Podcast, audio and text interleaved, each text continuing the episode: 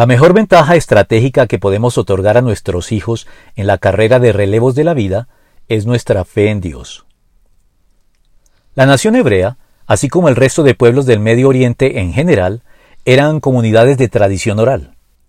Es decir, que los valores, enseñanzas y conocimientos se transmitían de viva voz, de una generación a la siguiente, de padres a hijos, mediante la repetición constante y sistemática de todos los contenidos de su acervo cultural, dentro del cual se destacaba la revelación contenida en la Biblia, gran parte de cuyos textos eran aprendidos de memoria por las nuevas generaciones a fuerza de escucharla repetidamente en boca de sus padres, anticipando lo dicho por el apóstol Pablo en Romanos 10:17 en cuanto a que la fe viene como resultado de oír el mensaje.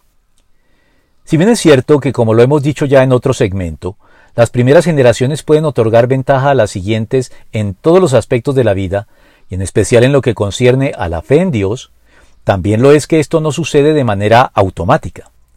Porque así como se requiere esforzarse en otorgar un buen ejemplo, buenas relaciones y un buen ambiente social producto de una vida realizada y exitosa que le reporte la mencionada ventaja a las siguientes generaciones, Nada de esto es suficiente si no logramos transmitirles con eficacia nuestra fe en el Dios vivo y verdadero revelado en Jesucristo.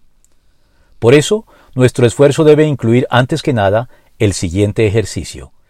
Grábate en el corazón estas palabras que hoy te mando. Incúlcaselas continuamente a tus hijos. Háblales de ellas cuando estés en casa y cuando vayas por el camino, cuando te acuestes y cuando te levantes. Deuteronomio 6 del 6 al 7.